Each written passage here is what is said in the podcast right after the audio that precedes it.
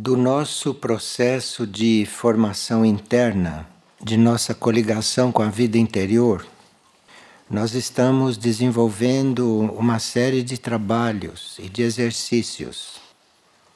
Isto é um princípio de formação interna que nós estamos realizando.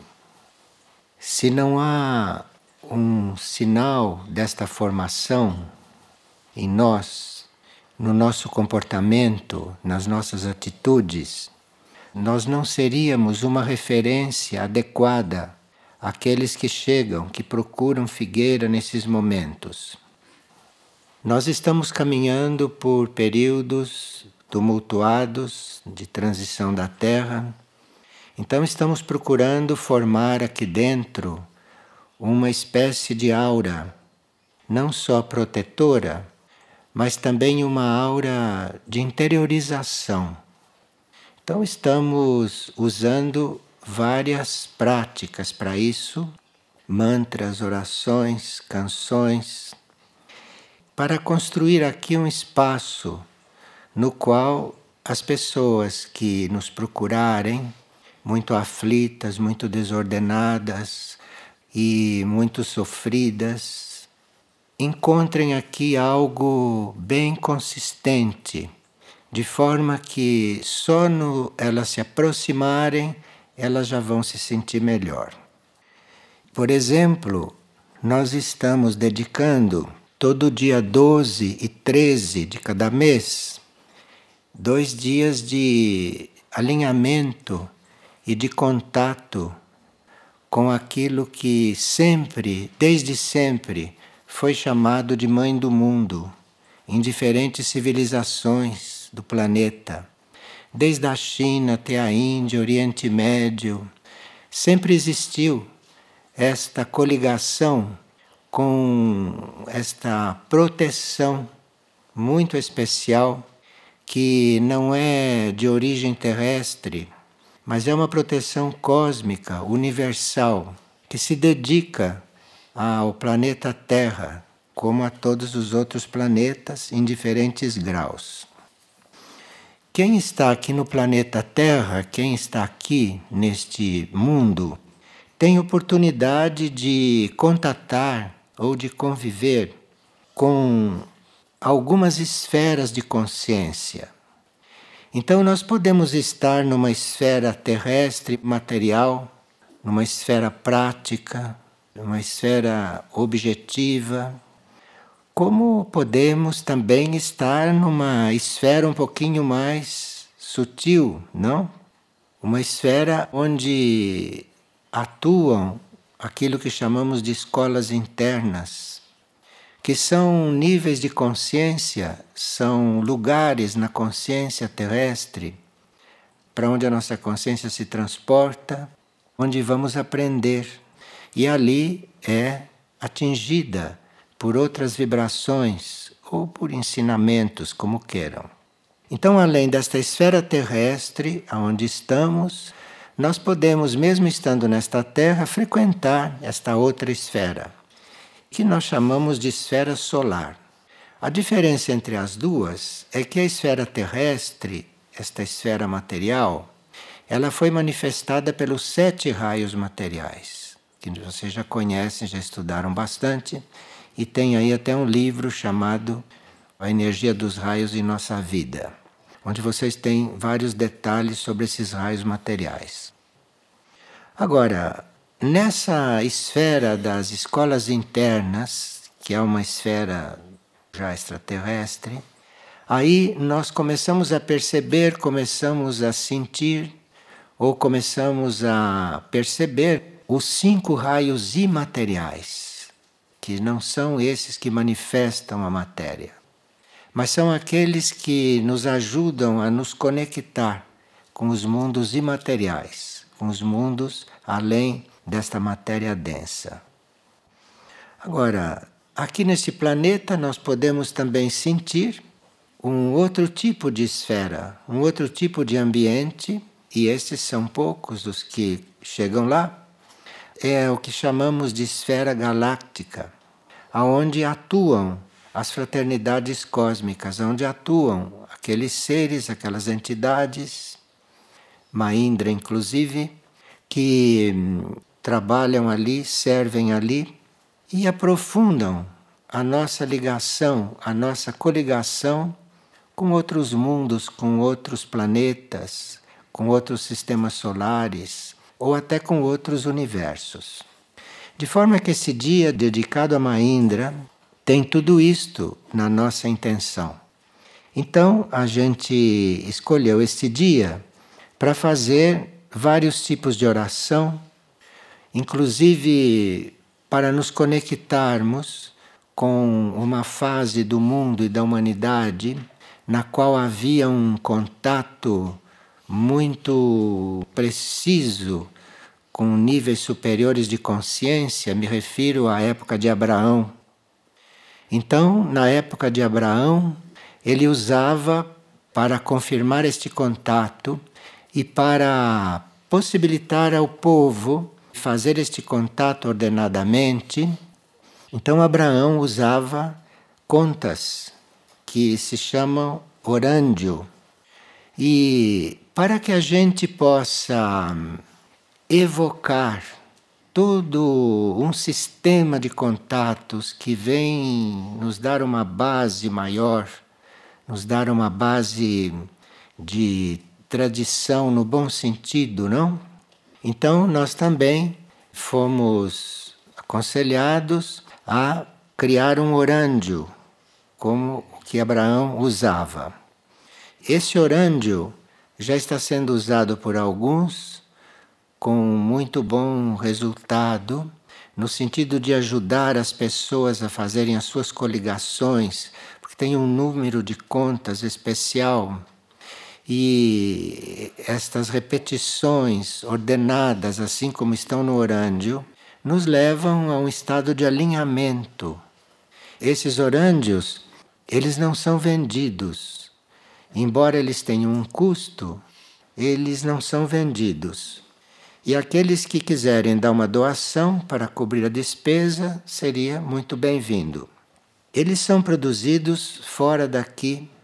Os nossos monastérios ainda não têm uma estrutura numérica de monges suficiente para produzir os orândios aqui, conforme nos foi sugerido, que fossem produzidos pelos monastérios. Mas os monastérios têm como prioridade a oração. Eles têm várias horas de oração por dia, têm serviços também fora do monastério, como nos foi indicado, de forma que ainda não há um número suficiente de monges para produzirem os orândios, mas no futuro continuarão a ser produzidos por eles. Então, esta energia está nos convidando a colaborar com ela no sentido de formarmos uma paz planetária, no sentido de formarmos uma ordem planetária, para equilibrar tudo isto que a humanidade vem fazendo. E nós não sei se estamos muito apostos. Como não estamos muito apostos, há um verdadeiro pedido mesmo que a gente ore, que a gente ore e que cada um que tenha consciência da necessidade de fazer esta ligação, ore muito mais do que vinha orando, porque a maioria não ora, a maioria não tem consciência disto. Então, aqueles que têm consciência teriam que fazer pelos outros. Aqueles que não oram, pensem um pouco nisso, se reúnam e revejam essa situação, porque realmente está sendo muito necessário. Então, vamos conscientizar cada vez mais não esta nossa tarefa, essa nossa atividade da oração para, com isso, colaborarmos para a formação desses canais de ligação. Porque a transição da Terra será um fato que necessitará muito desses contatos, desses contatos com os níveis superiores.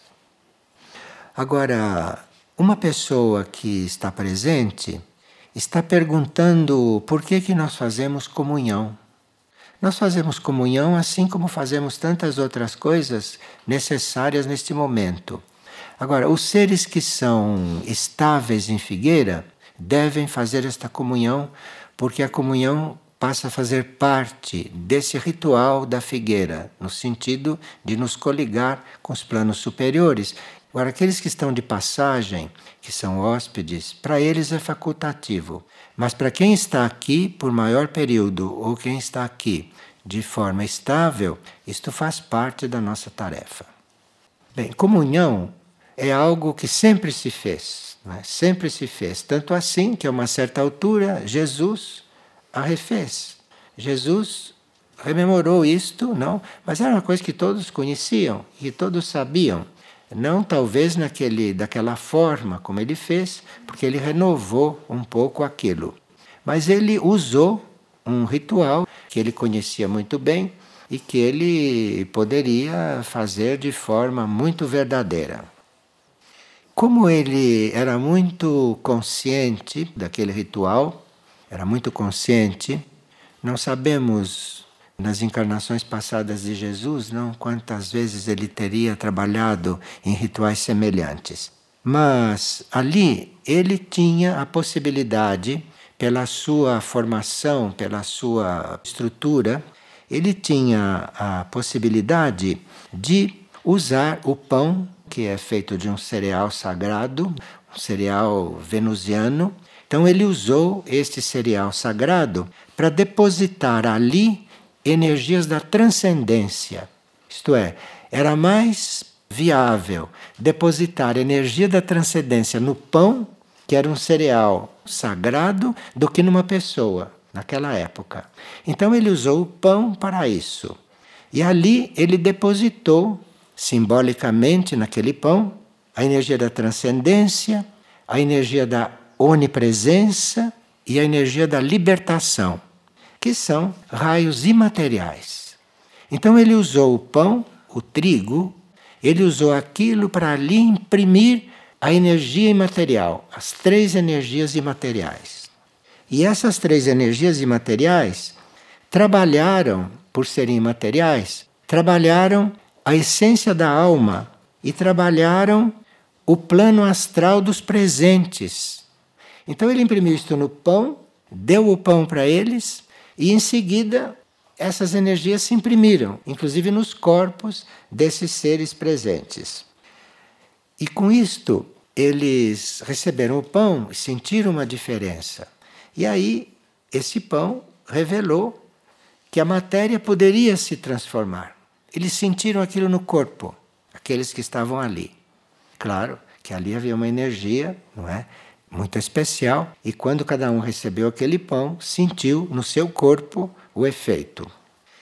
Então, os apóstolos que estavam ali começaram a ser preparados numa consciência, uma certa consciência, porque tendo experimentado a mudança, eles entraram em um processo bem transformativo.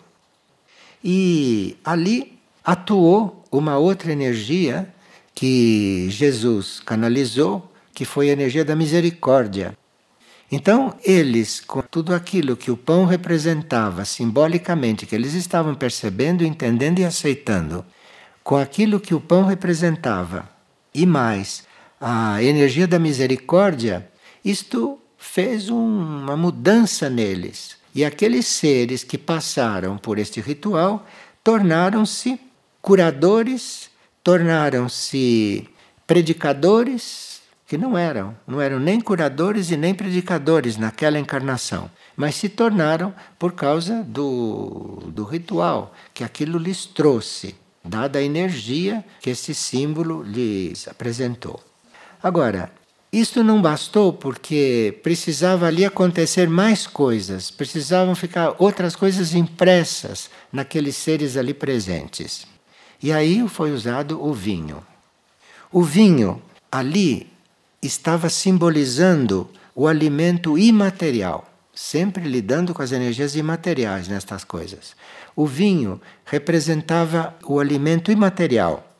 O vinho, como substância, além de representar a substância imaterial, ele tem um, uma vibração que é chamada de luz branca, uma certa vibração. E aquilo foi tudo sintetizado por Jesus naquele momento, que usava estas coisas bem naturalmente. Agora, quando ele colocou o vinho dentro da taça, a taça é um símbolo de oferta, não? Então ele colocou o vinho dentro da taça e ofertou a taça. Ofertou a taça e ofertou para que naquela taça simbólica, não? Viessem energias extraplanetárias. Aquilo era uma oferta para recolher energias extraplanetárias. E essas energias então desceram e se introduziram no planeta com aquela oferta que ele fez. Isso se introduziu no planeta. Quando essas energias se introduziram, foi aberto pela primeira vez o processo monádico na humanidade. As mônadas estavam completamente adormecidas até ali. Então, quando ele fez a oferta da taça, do vinho, foi uma oferta aquilo, um símbolo. Quando ele fez aquela oferta, desceu uma energia sobre o planeta e se instalou no planeta. E a partir daí, as mônadas humanas começaram a ser acionadas, começaram a despertar, porque até ali a humanidade poderia hum, estar com a alma desperta, mas a mônada estava completamente ainda adormecida, a mônada não estava ainda desperta. E ali aqueles que estavam reunidos, aqueles que chamam de apóstolos, não apóstolos quer dizer aquele que vai seguindo alguém e que vai pregando, que vai ajudando, que vai continuando o trabalho. Então, aqueles apóstolos receberam toda esta energia e neles iniciaram todo um ciclo evolutivo de contato com a antimatéria. Ficou introduzido, ficou estabelecido naquelas pessoas as leis antimateriais. E durante esses dois mil anos que se passaram, isto começou a agir na Terra.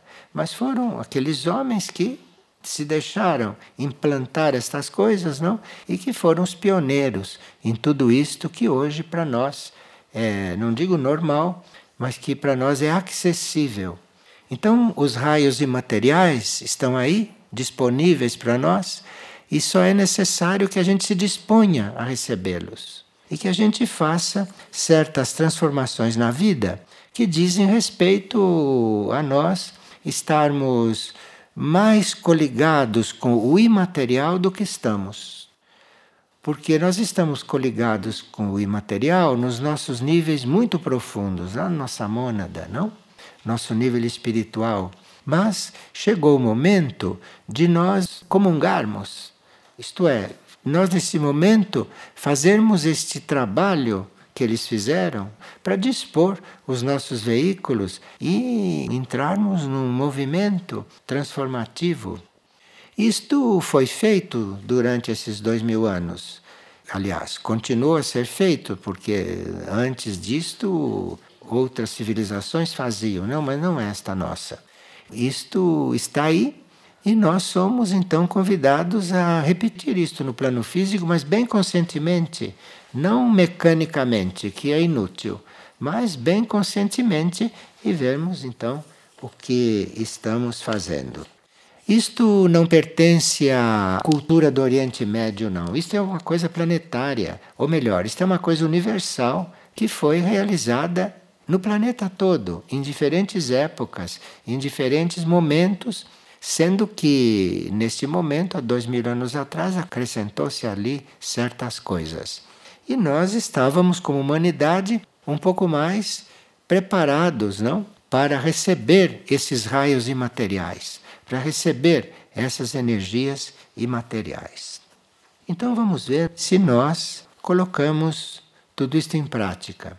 Em prática, a partir do plano físico, em prática, a partir do que está acontecendo no plano físico.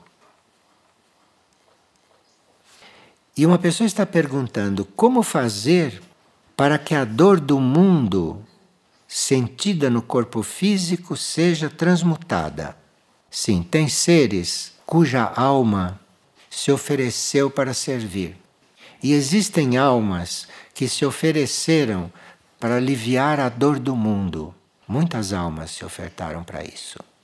Entre aqueles que foram chamados de santos, havia muitos que se ofertaram para sofrer parte da dor do mundo. Não toda a dor do mundo, porque ninguém aguenta, mas sofrer tudo aquilo que cabe num ser humano para sofrer. E esta pessoa está perguntando como o corpo pode transmutar a dor do mundo se começa a receber. Quem transmuta é a alma. E quem assume a dor do mundo é a alma, não é o corpo, não. O corpo é um instrumento para aquela dor se manifestar ali, para a alma que está dentro do corpo, que é a alma que está nesta área cardíaca, transmutar aquela dor. Então é a alma que transmuta, não é o corpo. O corpo recebe a dor também. A dor do mundo não é só física, não? A dor do mundo é uma dor mental também, é uma dor espiritual em muitos níveis. Mas quando esta dor do mundo é recebida e se instala no corpo, quem a transmuta é a alma. A alma é que a transmuta, não é o corpo, não. E uma pessoa quer saber como superar e como resolver a ansiedade, porque ela tem ansiedade por várias coisas. Ansiedade é uma consequência de nós estarmos focalizados exclusivamente na matéria, nas coisas materiais. Então a gente acaba ansioso.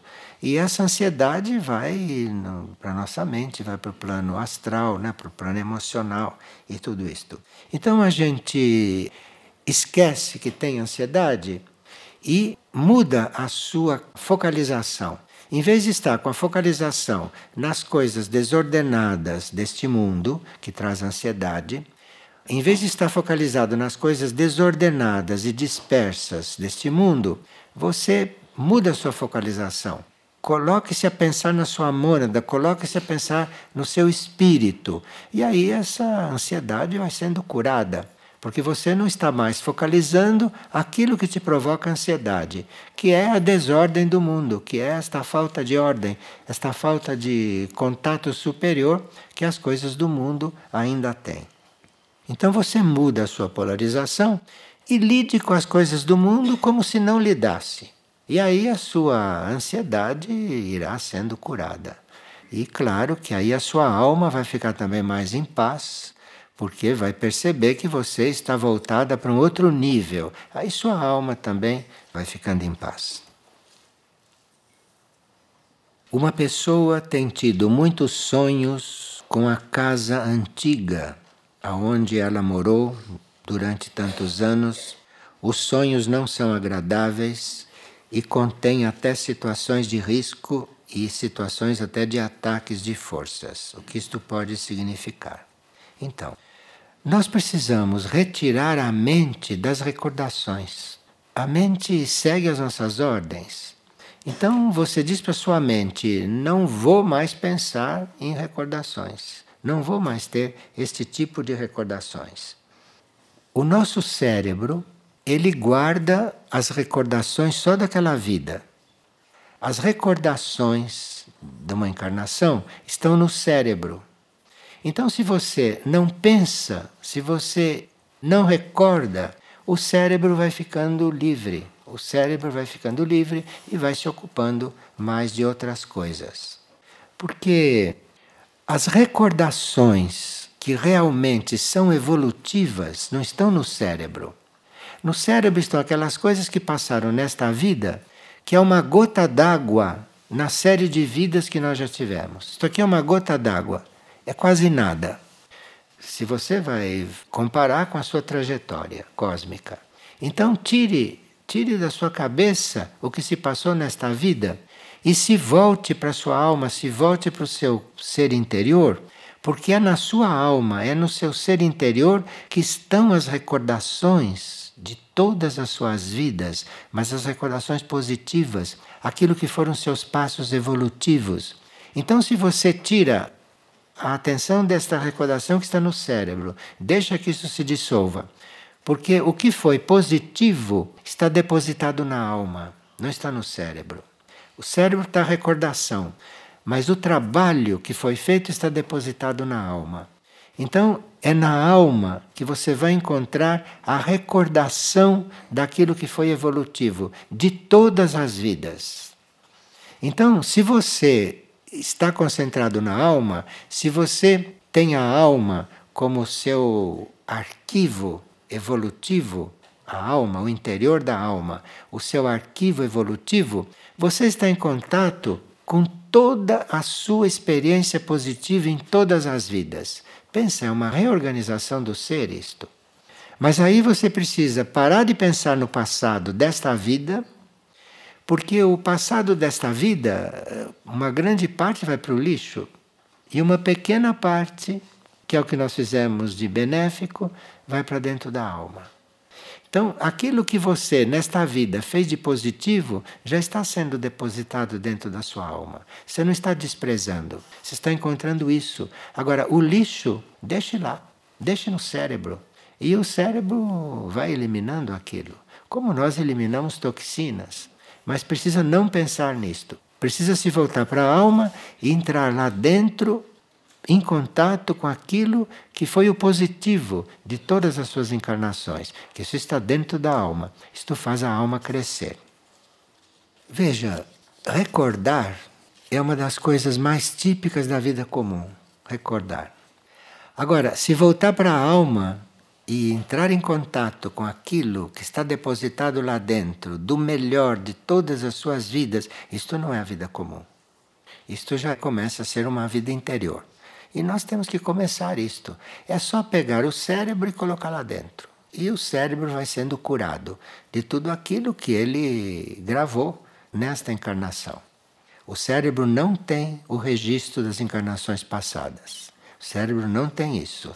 Isso emerge da alma quando tem que emergir, aí vai para o cérebro. Mas o cérebro não tem isso. O cérebro só tem as coisas desta vida. Então não perco muito tempo com ele.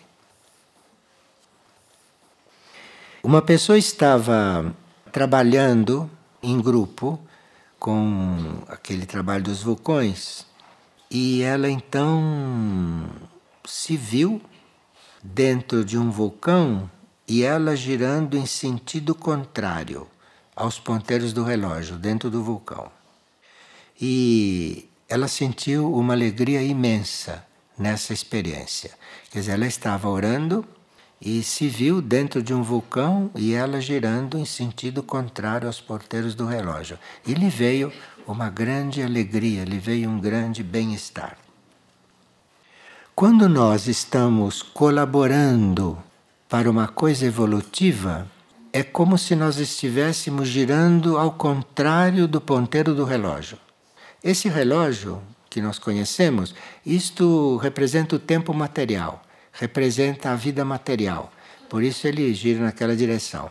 Quando vocês, em visão, veem o relógio girando ao contrário, ou quando, como aqui, que ela está fazendo um movimento ao contrário, quer dizer que nós estamos já entrando num movimento positivo e não num movimento material normal. Então, o, o relógio ao contrário, quer dizer um movimento dentro de um outro tempo, dentro de uma outra fase. E ela então se encontrou girando ao contrário dentro de um vulcão, o que quer dizer que ela, num certo sentido, está vivenciando positivamente esse trabalho que está sendo feito com os vulcões. E outra pessoa teve uma visão em que Maindra se atirava dentro de um vulcão. É a mesma coisa, ela foi para trabalhar. E isso me fez lembrar algo que aconteceu também com o Padre Pio, quando o Padre Pio estava encarnado. Maindra entrou dentro do vulcão, Padre Pio entrou no inferno direto. E passou, parece que, três dias lá no inferno três dias e três noites, sentindo o inferno. E assim transmutou muita coisa. Transmutou muita coisa e também não se sabe quantas almas ele recolheu de lá. Porque quem vai nesses lugares não vai para passear e nem vai para conhecer. Quem vai nesses lugares vai para servir. E não se sabe quantas almas Padre Pio tirou de lá, conseguiu tirar de lá. Aqui, uma pessoa está dizendo que numa das partilhas se disse que a transmutação estava suspensa. E outro dia se estava falando da transmutação como se fosse uma coisa atuante. Nós estávamos falando da transmutação como lei de transformação da matéria. A nossa matéria é purificada e transformada. E depois que a nossa matéria chega num certo grau de transformação e de purificação, então começa a transmutação. A transmutação é a nossa matéria ser diferente ser outra coisa. Isto é a transmutação. E isto não está suspenso. O que está suspenso é a lei da transmutação como troca de mônadas. É outra coisa. Transmutação não é só esse trabalho na matéria, que isso nós vamos precisar muito, muito mais daqui para o futuro, para podermos receber as energias do novo mundo, as energias da nova terra. Agora, a troca de mônadas, isto é que estava suspenso, por enquanto. Estava suspenso porque as mônadas que vêm daqui por diante para ajudar na transmutação vão ajudar um pouco à distância, não vão ficar na vibração que vai se criar no planeta. Então, parou de haver troca de mônadas, como havia até 1988, até 1990, muitas mônadas foram trocadas. Algumas pessoas não são mais o que eram, foram trocadas as mônadas. Mas depois isto parou. Isto parou porque as mônadas, aquelas que vão ajudar, não encarnarão mais, vão ajudar de outro nível, de outro plano, até a transmutação da Terra. Quando se diz uma coisa destas, não se pode ser rígido. Quando se diz uma coisa destas, nós sabemos que sempre há exceções. Então se diz, as transmutações de mônadas estão suspensas. Sim, estão. Isso não quer dizer que estejam rigidamente suspensas, porque pode haver necessidade de alguém transmutar em um determinado momento. Toda regra tem exceção a quem devemos deificar. Deificar é uma expressão muito infeliz dos idiomas. Agora, deificar, já que existe esta palavra e que a pessoa pergunta como deve ser interpretada, se você quer deificar alguma coisa, se você tem necessidade de deificar, deifique a verdade você deifica a verdade, eu não sei o que mais tem que ser deificado, não sei o que merece ser deificado. Coloque isso na verdade. E aí, de repente, a verdade te responde e se revela um pouco mais para você. Te manda um pouquinho dela. E você vai deificando a verdade e ela vai respondendo. Você vai conhecendo algo dela, porque a verdade ninguém pode conhecer qual é. Mas algo da verdade você pode. Se ela te mandar, você pode. Deifique a verdade. Não caia nas neiras de deificar uma pessoa que você vai se arrepender muito, muito. Mais cedo ou mais tarde você vai se arrepender. Deificar qualquer coisa desta terra, você vai viver para ver o que você fez. Então, já que tem necessidade de deificar, deifique a verdade. Poderia nos informar quais foram os erros de Auroville, de Findor, de Tezé, etc., que devemos evitar? Nós não temos intenção de julgar ninguém, mas sem pensar em Auroville, nem em Findori, nem em Tezé, eu acho que todos nós, todos, corremos o risco, e eles também podem ter corrido esse risco. Nós corremos o risco de dar mais ênfase à organização material e externa do que ao espírito. Então, chega uma força, chega uma energia universal, não? E cria Auroville através de potentes iniciados. Cria Auroville. Auroville está criado. E agora aquilo é entregue às pessoas. E as pessoas correm o risco, eu não estou dizendo que, que fizeram, eu estou dizendo que correm o risco de dar mais ênfase à organização material e externa do que a próprio processo interior espiritual. Isto todos correm esse risco. Todos. Auroville correu, Findor correu, Tezé correu, e todos correm esse risco. E nós precisamos estar atentos de seguir os nossos votos, que nós fizemos votos. Então temos que seguir os nossos votos. Porque como os votos são coisas de outros planos, nós corremos menos risco de ficar dando ênfase só para os planos materiais. E um dos votos que nós fizemos é voto de pobreza. Então você reflita sobre voto de pobreza e veja o que você está fazendo. Porque eu não sei qual foi a experiência desses, desses núcleos. Sei que a gente tem que estar atento para ficar nos próprios votos. Então, nós temos que olhar os nossos votos, o que nós adotamos como votos. Tem que seguir aquilo. Pobreza uma pobreza. Pobreza de ego, pobreza de opinião, pobreza de tanta coisa. Como podemos ver os mundos intraterrenos? Me parece que querer ver os mundos intraterrenos só para ver, isto é um tipo de ambição. Isto é um tipo de ambição. Porque nós não precisamos ver os mundos intraterrenos. Não é necessário ver os mundos intraterrenos para estar em contato com eles. Não é necessário ver. Você pode estar em contato com os mundos intraterrenos sem ver nada. E se você chega a entrar em contato com os mundos intraterrenos sem jamais tê-los visto, isto tem muito mais valor do que tendo visto, porque tem gente que vê os mundos intraterrenos. Nós conhecemos videntes que veem os mundos intraterrenos. Bom que vejam. Se eles veem, é porque para eles deve ser bom ver. Mas não é necessário você ver o mundo intraterreno. E aqui é que está o valor. De você nunca ter visto e saber que são. Aqui está o valor.